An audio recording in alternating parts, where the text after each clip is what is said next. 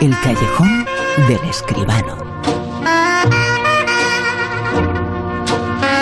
Con José Manuel Escribano, muy buenas, ¿qué tal?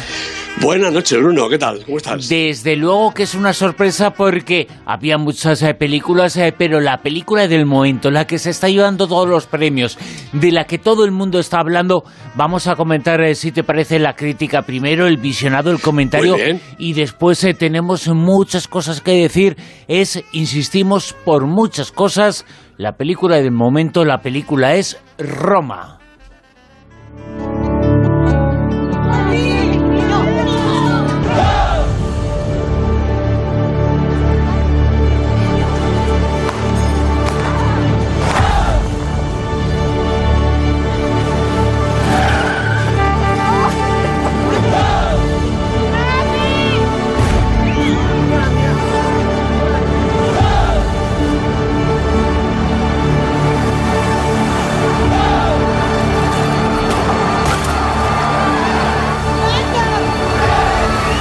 Tráiler, desde luego, José Manuel, impresiona. No sé si el visionado de la película también. Eh, Hombre, también, sí. Eh, y hay que decir que. Eh, no, que esta musiquita que suena debe ser de lo poco que no ha hecho Alfonso Cuarón en la película, porque de todo lo demás es autor absoluto. A ver, ¿qué es lo que podemos contar? Luego vamos a hablar largo y tendido sobre la película, pero a nivel cinematográfico de esta película, la película del momento, una de las películas del momento, Roma. Yo creo que sí. La ha dirigido, como decía Alfonso Cuarón, que también es el productor, junto con Nicolás eh, Celis y Gabriela Rodríguez. El guion, por supuesto, es de Cuarón. Y los protagonistas, las protagonistas son Yalitza Aparicio Marina de Tavira, también Diego Cortina. Bueno, pues yo creo que sí, que Roma ha sido la película de estas Navidades, ¿no? Al menos la más comentada, discutida, ensalzada y vilipendiada, todo ha habido, ¿no? Y, y eso además sin una audiencia masiva, porque recordemos que solo se ha estrenado en España en cuatro salas de cine, y eso sí, claro, se ha podido ver en Netflix. Bueno, para más interés, eh, Roma, como ahora veremos, ha ganado el Globo de Oro a la mejor película de habla no inglesa y Alfonso Cuarón el del mejor director. Eh, bueno, recordemos que Cuarón, Iñárritu y Del Toro son los cuates de oro, diría yo, de Hollywood, ¿no? Aunque es verdad que han recibido hasta ahora premios y grandes elogios con películas hechas allí. Ahora, sin embargo, es distinto. Roma es un filme mexicano, hecho en México, rodado en blanco y negro y hablado en español, español de México, y mixteco y además subtitulado en español de España. La verdad es que esto ha sido realmente una cosa curiosa, ¿no? Hasta que Netflix ha decidido eliminar ese subtitulado que era bastante redundante y un poco ridículo, ¿no? Bueno, pues todo esto da igual porque el romance con la película parece que sigue, ¿no? ¿Qué cuenta? ¿Qué cuenta la película? Pues a grandes rasgos cuenta la vida de Chloe, la joven sirvienta de una familia eh, numerosa y acomodada que vive en el barrio de Roma, de la capital mexicana allá por los años 70 del pasado siglo. Eh, Chloe trabaja, trabaja sin cesar, sube y baja, atraviesa estancias, escaleras y patios y es testigo o mudo o casi de los avatares de la familia, el matrimonio despegado, la abuela bien intencionada, los críos revoltosos y con todos ellos los conflictos y peripecias que viven, en un registro fotográfico exhaustivo, porque Cuarón también es el director de fotografía y el montador, muy cercano al, al neorealismo en estética e intenciones. Y esa vida, ese microcosmos que late alrededor de Chloe y su circunstancia, que no es nunca fácil, la verdad, y en algunos momentos incluso resulta absolutamente trágica, con alguna secuencia durísima de ver. Bueno, esa vida, como digo, es el valor esencial de la película, un retrato humano, seguramente lleno de nostalgia y afecto. Pero la factura de Roma resulta, yo creo, radicalmente incongruente con ese propósito, porque la mirada de Cuarón elude el tiempo y el reposo necesario. La cámara está incesantemente en movimiento, a veces en largas panorámicas que pueden terminar por donde empiezan, a ratos en movimientos a través de escenarios que no se sabe nunca dónde acaban. El espectador, claro, acompaña a la fuerza estos viajes en los que puede ser que los protagonistas se pierdan o puede que contengan momentos feroces o ratos completamente inertes. Naturalmente es un prodigio técnico de primer orden, nadie lo discute, pero también revela un artificio insustancial y que al erigirse en el protagonista de la pantalla desnaturaliza en parte el contenido de la historia. Nada debería distraernos de la otra verdadera protagonista, la pequeña Chloe, la criada indígena que se agiganta con el transcurso de los hechos. La verdad es que es un magnífico trabajo el de Yaliza Aparicio, un debut más que prometedor y que se resume en el mejor plano de la película, con los críos apiñados y abrazando a su tata en la playa. Cuarón deja ahí respirar el aliento de Roma, una comunidad familiar que seguramente él conoció muy bien y que podría haber retratado menos caprichosamente y con mayor profundidad. Mm, así que para no escaparme yo también por la tangente, ya que parece que hay que rematar con claridad, yo diría que Roma no me parece una película en ningún modo despreciable, aunque esté lejos de ser, en mi opinión, una obra maestra. Roma es una película sobre la que se ha hablado mucho esta semana. Has eh, mencionado ya una de las cosas, eh, yo creo que después eh, de llevarse el Globo de Oro se ha hablado mucho a consecuencia de ese Globo de Oro de, Roma, pero de los subtítulos. Es una película mexicana grabada en español, los diálogos son en español, evidentemente hay unos giros en del lenguaje, pero a alguien se le ocurrió la necedad de poner subtítulos. Y, y, eso ha sido muy polémico, ¿eh? Pues sí, ha sido polémico porque además es verdaderamente absurdo. Claro que los fragmentos de diálogos que hablan las criadas, que están en, su lengua, en el mixteco, necesitarían subtítulos seguramente, ¿no? Pero todo el resto de los diálogos que están en español, en español de México, pero en español perfectamente inteligible para toda la comunidad eh, hispanoparlante, pues se han subtitulado en principio en otro, en otro español, en el español de España. Imagino que solo para España, una cosa de Netflix que ellos mismos se han, eh, hecho muy bien en suprimir en las últimas eh, versiones que ya se están viendo en estos días.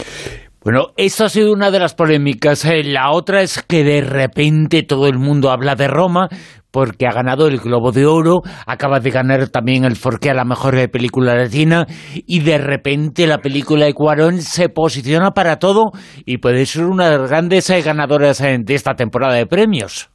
Hombre, yo estoy casi seguro de que va a rascar alguno de los grandes premios. No sé si el Oscar a la mejor película. Hollywood, como ya decía, le quiere muchísimo a Cuarón, pero a lo mejor ya resulta hasta un poquito excesivo. Pero desde luego, si no es ese, pues caerá otro, porque los Globos de Oro así lo anuncian. Las películas que han ganado los Globos de Oro son las películas que van a estar en los Oscars. Eso ya es sabido desde hace eh, siglos, diría yo. ¿no? Recordemos que la mejor película dramática para la crítica extranjera de Hollywood fue Bohemian Rhapsody y la mejor película de comedia o musical Green Book.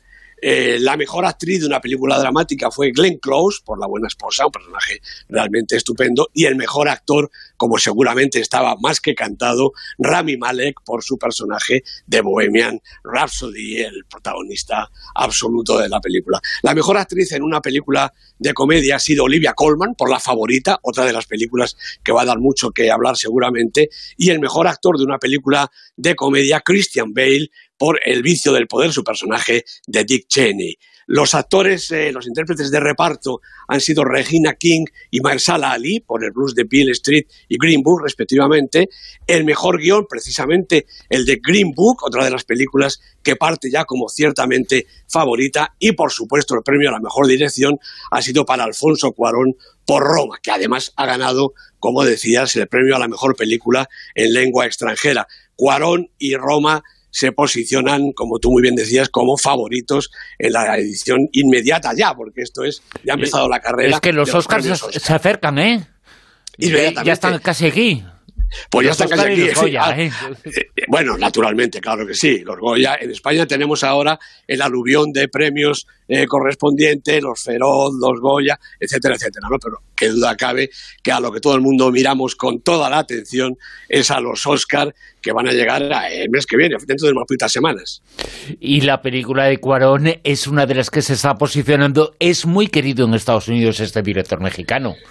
Pues la verdad es que sí, ya decía que al principio, incluso eh, con sus películas eh, eh, americanas, bueno, recordemos Gravity, estuvo a punto de llevarse el Oscar hace tres temporadas, me parece, ¿no? Cuando ganó 12 años de, esclavitud, ya ganó él allí el Oscar al mejor director y ahora con esta película, que no es puramente una película eh, americana, una película de Hollywood, pues tiene muchísimas eh, papeletas. Y yo, si no ganara el Oscar, se llevaría entonces el de mejor película latinoamericana y los de mejor película de lengua extranjera y lo sentiría por otras enormes películas que hay en esa categoría. No precisamente campeones que se ha quedado fuera, pero hay grandes películas en esa categoría. Desde luego que no sabemos eh, los premios que se va a llevar a Roma, pero sabemos que se va a hablar en los eh, Oscars de esta película de Roma. Puede ganar o no puede ganar algunas, pero va a ser importante Cuarón. Y en los Globos de Oro que se acaban de entregar ha sido importante, ha sido un premio por eh, la serie de televisión que protagoniza, pero es un hombre importante en el mundo del cine porque ha hecho muchas cosas y a poco ha resucitado un poco la figura en los Globos de Oro, la figura de Michael Douglas. Por supuesto, Michael Douglas ha ganado el Globo de Oro al mejor actor de serie de comedia, al mismo tiempo que su propia serie ha ganado el Globo de Oro. El método Kominsky, otra de las series de las que habla todo el mundo, es una serie de televisión. Los Globos de Oro ya se sabe que premian cine y televisión, ambas cosas. La mejor serie dramática ha sido The Americans y la mejor serie de comedia, el método Kominsky, y como tú dices, ha hecho resucitar a la figura, yo creo que de alguna manera ya eterna, inmortal, de Michael Douglas, que está mayor el hombre, pero está quizá, quizá en uno de sus mejores momentos. La serie, el método Kominsky, es una auténtica delicia. Y una de las cosas de los Globos de Oro, tanto en televisión como en cine, es esa separación entre películas eh, o series eh, dramáticas y de comedia, musicales. Eh, es una separación que no se entiende, yo personalmente no la entiendo, pero ahí está, ¿no? no, hombre, son ganas de dar más premios realmente, ¿no?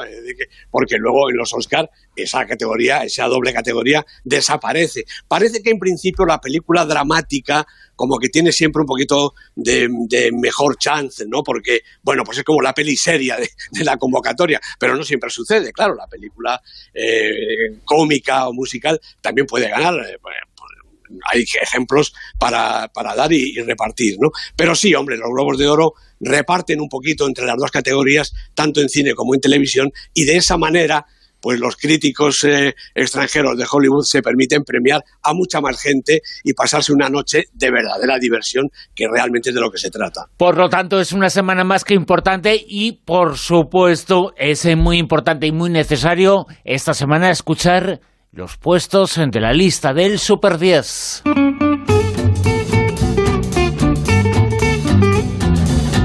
La lista del Super 10, el super10.com, en internet, ahí se pueden ver eh, todos los datos. Aquí reflejamos eh, junto a José Manuel Escribano los 10 eh, primeros puestos esta semana. En el puesto número 10...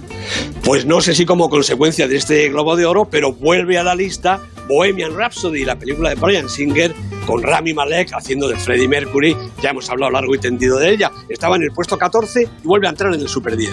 Que además, en menuda polémica con la película, ¿eh? eh no sé, hay comentarios de todo tipo, pero se puede resumir en uno. La mejor música para la mejor película, esa segunda parte en interrogantes, ¿no? sí, con interrogantes. Puesto número 9. El silencio de otros, el estupendo documental de Almudena Carracedo y Robert Bahar, estaba en el puesto 7, ha subido en su séptima, en el puesto 10 ha subido en su séptima semana. ¿En el puesto número 8?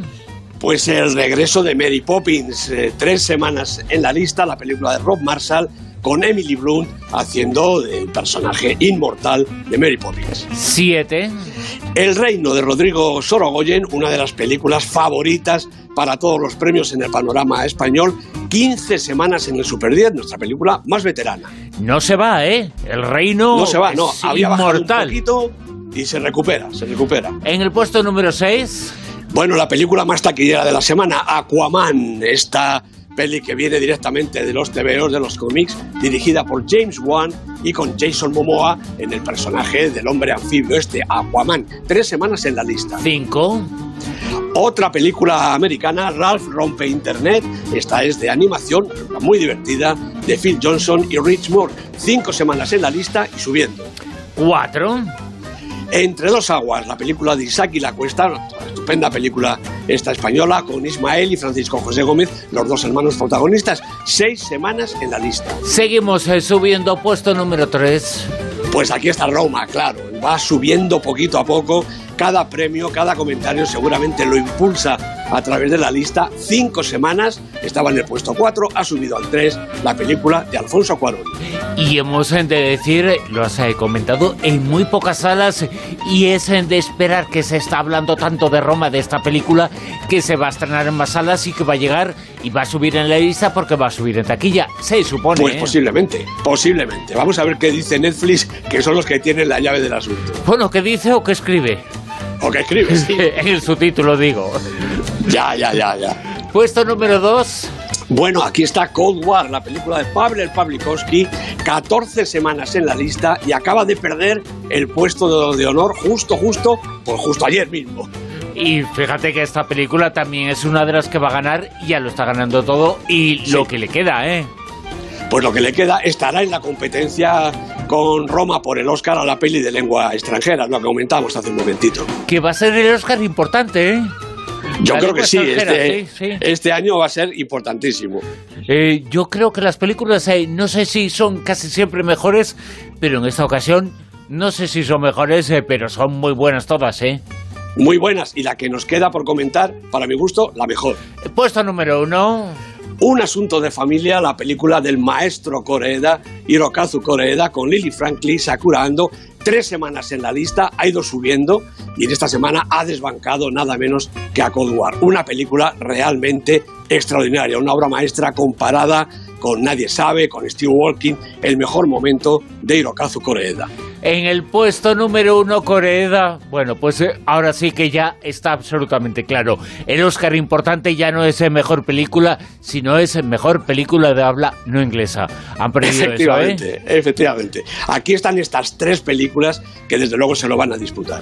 José Manuel Esquivano, lo contaremos aquí y dentro de siete días volvemos a hablar de cine contigo. Gracias. Un abrazo, Bruno.